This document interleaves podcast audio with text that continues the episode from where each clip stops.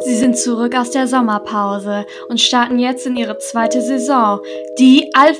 äh... Wannabe Wax mit mir Claire und mit mir Kimi. Und als allererstes, damit ihr wisst, worauf ihr euch überhaupt einlasst, wenn ihr uns hört, sind hier ein paar Best-ofs.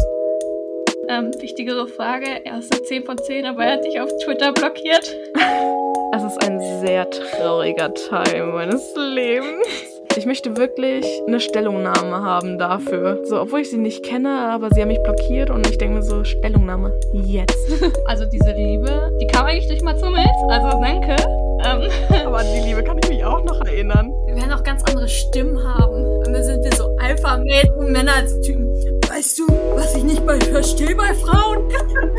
Wenn die auf einmal anfangen zu reden. Warum